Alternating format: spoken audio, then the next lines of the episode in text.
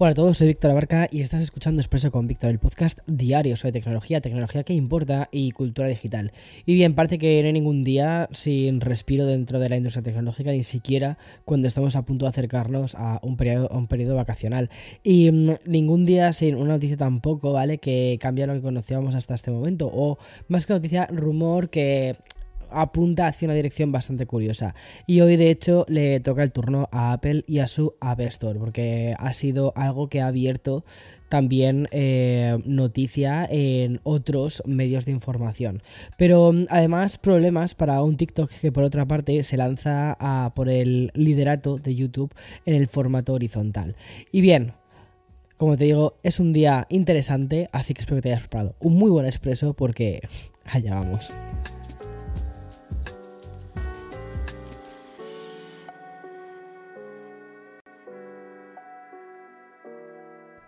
Y bien, poquito a poquito parece que estoy recuperando más o menos la voz después de estos días en los que parecía eh, el padrino, ¿vale? Eh, con esa voz ronca de ultratumba, aunque ya te digo que aquí tengo mi expreso para ir más o menos bebiendo de vez en cuando algún sorbito, porque tengo la garganta que como le decía esta, esta mañana a mi madre, digo, parece que tengo una pelota de tenis metida dentro de la garganta. En fin, como te decía, es agotador casi vivir en este momento de la historia. La verdad es que no, no lo es, me encanta. Y no paran de producirse, de hecho, momentos épicos, giros de guion y noticias que se convierten al final en shows que vemos unos meses más tarde en las plataformas de streaming que también ellas mismas están siendo casi protagonistas de sus propios shows y de una manera más grande o pequeña, ¿vale? Pues siempre estamos experimentando cambios. Y mm, parece que lo que estaríamos a punto de vivir se puede, mm, o sea, se puede pegar bastante a lo que te acabo de contar. Y es que, según uno de los eh, informadores o mm, personas más eh, relevantes dentro del mundo de las noticias y de los rumores, que es Mark Gurman, pues comentaba que Apple estaría perfilándose un poco para poder permitir tiendas de aplicaciones de terceros dentro de iOS. Y a ver, eh, todo eso tiene un poquito de truco, ¿vale? Eh, porque tal y como te he ido contando, ¿vale? En los últimos meses, los diferentes informativos legislativos, ¿vale? Pues sí que se han puesto bastante las pilas en la parte de la industria tecnológica. Y una de las decisiones que tomaron ha sido la de controlar y limitar, ¿vale? La querencia de las grandes corporaciones por en principio querer caer en el monopolio y lo que ellos implican es que la App Store, ¿vale? Es al final una es la única forma que hay de instalar aplicaciones dentro de un producto, que en este caso son los iPhones o los iPad. Pues como dice eh, Mark Gurman, ¿vale? El, experto de, de Bloomberg, Apple estaría preparando la implementación de esta modificación. A ver, es bastante lógico si pensamos que efectivamente hay leyes que parece que están promoviendo estos cambios. Esos cambios, en caso de que efectivamente tengan que realizarse, no pueden realizarse de la noche a la mañana. Entonces es normal que quizás estén viendo la forma en la que poder hacerlo. No creo que sea su primera opción, no creo que sea algo efectivamente que quieran hacer pero me imagino que si no les queda otra a nivel legal, pues les tocaría hacerlo. Lo, curioso sería ver si esto es únicamente para la Unión Europea o si también sería para Estados Unidos. Es decir, que saliese, por ejemplo, que la App Store estuviese únicamente, eh, fuese la única forma de, de acceder a las aplicaciones para Estados Unidos y si en Europa, por ejemplo, podría darse el caso de que otras tiendas de aplicaciones pudiesen instalarse en los dispositivos. Y luego también habría que ver qué tipo de tiendas de aplicaciones, no sé. No sé, me parece muy curioso todo esto, me parece muy curioso también cómo puede terminar mutando ese tipo de, de mm, no sé, leyes eh, y que luego tiene una consecuencia en los productos que utilizamos literalmente en nuestro día a día. Y luego el peso que realmente puede llegar a tener, porque que tener acceso a eso no significa que la gente vaya a descargarse otra tienda de aplicaciones, o al menos no la gente menos tech, o sea, no, los menos techies, ¿sabes? Quizás los más techies sí que preferimos tener eh, opciones eh, o, este tipo de cosas, ¿no? Es decir, accesos. sin embargo, por lo general, el, el usuario final lo que quiere normalmente suele ser las cosas fáciles. Y para descargarse las aplicaciones más habituales que suelen descargar, que si WhatsApp, que si eh, algún juego, lo que sea, pues quizás, no sé, quizás no le dan demasiadas vueltas. Pero bueno, vamos a ver cómo termina sucediendo. Lo curioso es que ya se han empezado, ya han empezado los rumores respecto a esto. Vamos a ver si se termina convirtiendo en una realidad. Y aunque de vez en cuando, ¿vale? Hablamos de aplicaciones y de redes sociales, sin contar Twitter, claro, porque eso es como día tras día, hace mucho tiempo que no entramos en profundidad en nada relacionado con las streaming wars.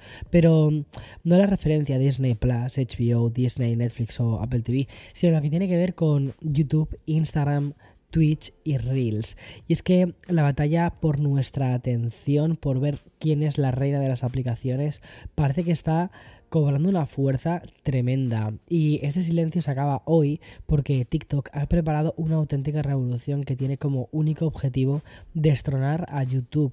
¿Y crees que estoy exagerando? Bueno, y si digo que TikTok está probando un nuevo modo horizontal de pantalla completa. Bueno, pues como lo oyes, la aplicación china no puede ni quiere quedarse quieta ni un segundo. Y tras agregar sus propios stories y un modo que recuerda muchísimo a la app revelación de este año, que es Be Real, pues están trabajando ya en la implementación de vídeos en formato horizontal. Y la plataforma, que el año pasado alcanzó los mil millones de usuarios activos mensuales en todo el mundo, pues impulsa de esta manera esa experiencia del usuario y se acerca, como te digo, más a, a YouTube, igual que hizo cuando extendió la duración límite de los clips a 10 minutos.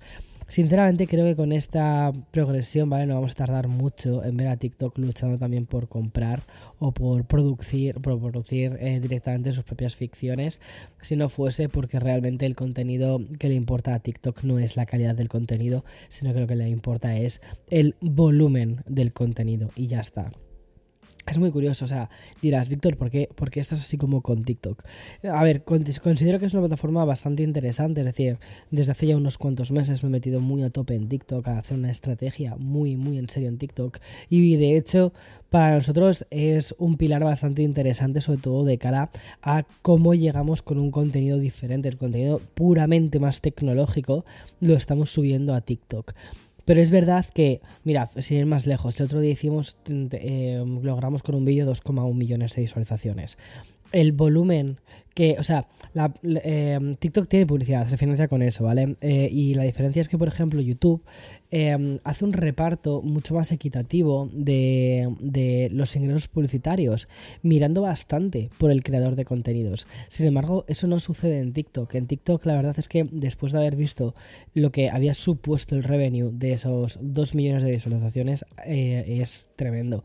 Y luego que TikTok, además, ella misma se define no como una red social, sino como una red de contenido en el que la parte social no está, o sea, no es su prioridad. Entonces, dejamos por, por lo tanto toda la parte, o sea, en el momento en el que quitas la parte social, le da igual la parte de la comunidad, le da igual la parte del creador de contenidos, porque eso es completamente secundario. Lo único que quieren es contenido, contenido de forma masiva.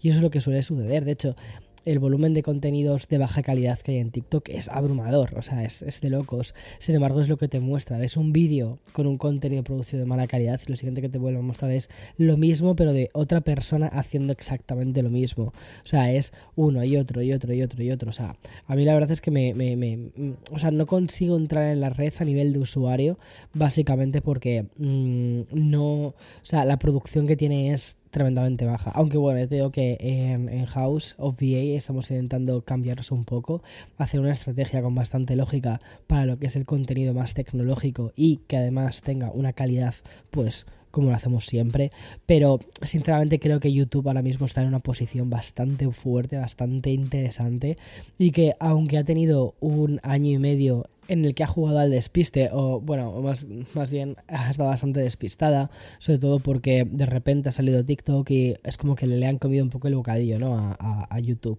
Eh, pero no estoy o sea, no estoy en absoluto. Eh, o sea, creo, tengo mucha confianza en YouTube, sobre todo porque creo que con Shorts, que lo empezó como una respuesta, de hecho, a TikTok, lo ha avanzado, lo ha evolucionado muy bien, muy rápido. Inicialmente sacó un eh, producto mínimo viable, lo lanzó al mercado, que eran los shorts eh, cutres, que la versión cutre, la versión inicial con la que empezó YouTube con los shorts hace ya como, no sé, un año aproximadamente, que a ver, era, una, era un despropósito porque te lo mezclaba con los vídeos y demás, y muchísimos creadores de contenido dijimos que me estás contando YouTube, eso yo no lo voy a hacer así.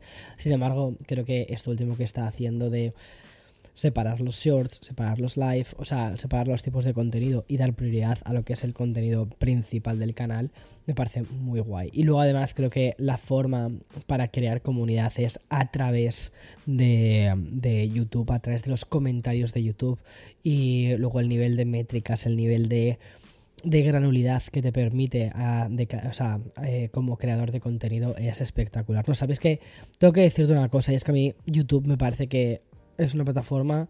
Fíjate que muchas veces como creador me quejo de ella, ¿vale? Pero em, tengo que decir que YouTube es una plataforma muy orientada al creador de contenidos viendo un poco lo que están haciendo el resto. Siempre nos hemos quejado de YouTube, pero ahora mismo lo, lo, ves y dices, madre mía, esta ha sido la que más orientada al creador está. Y sobre todo más orientada a lo que es red social y al querer crear comunidad. Bien, y ojo porque lo siguiente que te quiero contar, no termino de abandonar del todo TikTok, ¿vale? Porque como suele suceder, todo tiene su lado oscuro. Y es que la cara B de la plataforma china viene hoy también con problemas judiciales, o más bien futuros problemas judiciales. Y es que según he podido leer en Engage, ¿vale? Tanto la Cámara como el Senado de los Estados Unidos están decididos a seguir hacia adelante las restricciones del acceso a TikTok e incluso ir más allá. ¿Cómo quieren ir más allá? Pues prohibiendo directamente la aplicación por completo. Al parecer se han presentado dos proyectos de ley en ambas cámaras que implican los bloqueos en las transiciones de cualquier empresa de redes sociales que tengan influencia eh, de los siguientes países, entre los que estarían China, Rusia, Cuba, Irán, Corea del Norte o Venezuela en fin, raro, pero en fin, es que es como, eso es muy raro, ¿vale? De Venezuela, o sea, o mm, Irán o Cuba, o sea, es como, ¿por qué?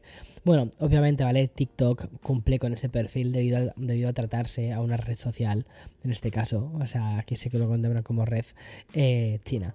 Y desde que comenzaron las acusaciones con, el tema de TikTok en Estados Unidos, recuerda que de hecho Trump eh, fue uno de los em, grandes persecutores de TikTok que quería eh, prohibir TikTok, ¿vale? Eh, la cosa parecía como que se había frenado con el gobierno de Biden, pero ahora de repente ha vuelto a salir esto. O sea, que eso es como. Y además que cada poco tiempo no paran de salir cosas relacionadas con el tema de la seguridad de los usuarios, de la privacidad, de los datos, del tratamiento de los datos, eh, de las geolocalizaciones. O sea, es que es un drama de red, la verdad.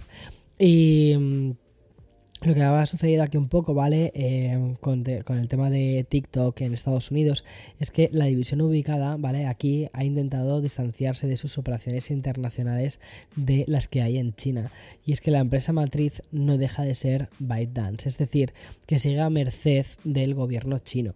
Y desde las máximas instancias de Estados Unidos se sigue señalando a TikTok como un peligro para los trabajadores del gobierno y también a de sus ciudadanos a través del espionaje por el tema de la localización por el tema de eh, los copy-paste de las contraseñas que hacía. Bueno, es que ya hemos comentado muchas veces las cosas que, ha sucedido con esta red social.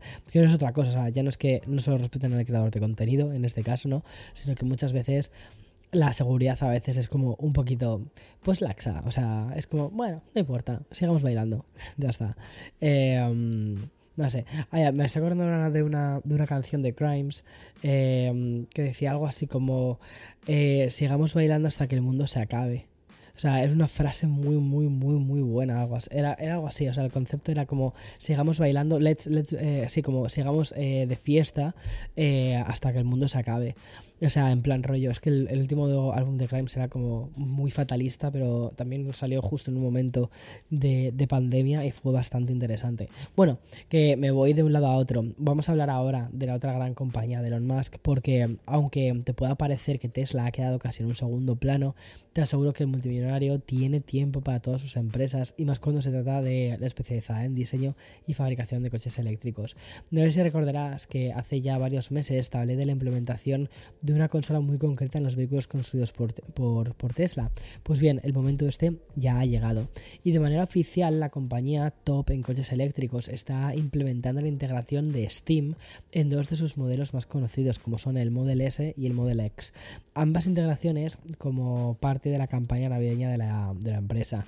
Y hay que recordar que las dos versiones de vehículos disponen de unos sistemas de información y entretenimiento que utilizan la misma tecnología que PlayStation 5, es decir, las las GPU RDNA 2 de AMD y además también lleva los chips Ryzen de la propia Nvidia. Y mm, el vídeo promocional lanzado para anunciar esta actualización navideña podemos ver en el Tesla ejecutando Steam Beta y títulos como el Cyberpunk 2077 y la compañía ha anunciado que el catálogo contará con miles de juegos y aunque no se especifica se entiende que las pantallas de los pasajeros serán las habilitadas también para jugar. Es importante recordar que Tesla ya tuvo problemas con la Administración Nacional de Seguridad de Tráfico en las Carreteras, eh, que es un organismo de Estados Unidos, y el motivo no era otro que el de permitir que se utilizasen videojuegos mientras se conducía. En fin, también es que vaya tela esto, ¿eh? Pero vamos, que no me extrañaría, por ejemplo, te imagínate, vas a vas con el coche y vas a, yo que sé, a recoger a los críos al cole y mientras estás esperando a que salgan, pues te echas una partida eh, al, al Cyberpunk. Un ejemplo, ¿eh? O sea, por poner un ejemplo. Bueno, y acabamos con otra de videojuegos, pero en una lectura muchísimo más lúdica y que funciona casi como información de servicio. Y es que tras pasar unos días obsesionados con el Ropt de Spotify, toca el turno de las compañías de videojuegos. Y sí, ya están disponibles las herramientas de Nintendo y de Sony para hacer las reviews de nuestro año más gamer. Y mm, las estadísticas y los resúmenes del año, tanto de PlayStation como de Nintendo Switch, también nos van a permitir eh, eh, compartir perdona, eh, todos estos datos. Y en el sentido contrario, ¿vale? También comprobar cómo ha sido el 2022 del resto de los usuarios. A nivel individual, ¿vale? La, la review de PlayStation va a permitir ver los trofeos, los títulos a los que hemos jugado, la cantidad de horas, tanto en PlayStation 4 como en Play 5, o el total de juegos descargados de PlayStation Plus, e incluso se va a disfrutar del total de millas que hemos recorrido en Gran Turismo 7 o las hachas lanzadas en God of War Ragnarok. Son métricas muy curiosas, ¿verdad? Y respecto a Nintendo Switch, ¿vale? Pues nos va a mostrar una especie de informe que va a incluir los juegos utilizados y el tiempo. Algo así sencillito porque, a ver, es Nintendo, no esperes que haga cosas técnicamente hiper complejas. Y además va a haber eh, reviews mensuales y por supuesto también vamos a poder compartir todas estas experiencias en nuestros perfiles en las redes sociales. Es muy curioso cómo la tendencia ha sido hacer ese tipo de, reviews del año, pero la verdad es que te sacan al final una sonrisita y sí que te hace como una recapitulación de en qué hemos invertido el tiempo durante este último año. En fin, hasta aquí el podcast de hoy 14 de diciembre del 2042. Mañana más y mejor. Chao, chao.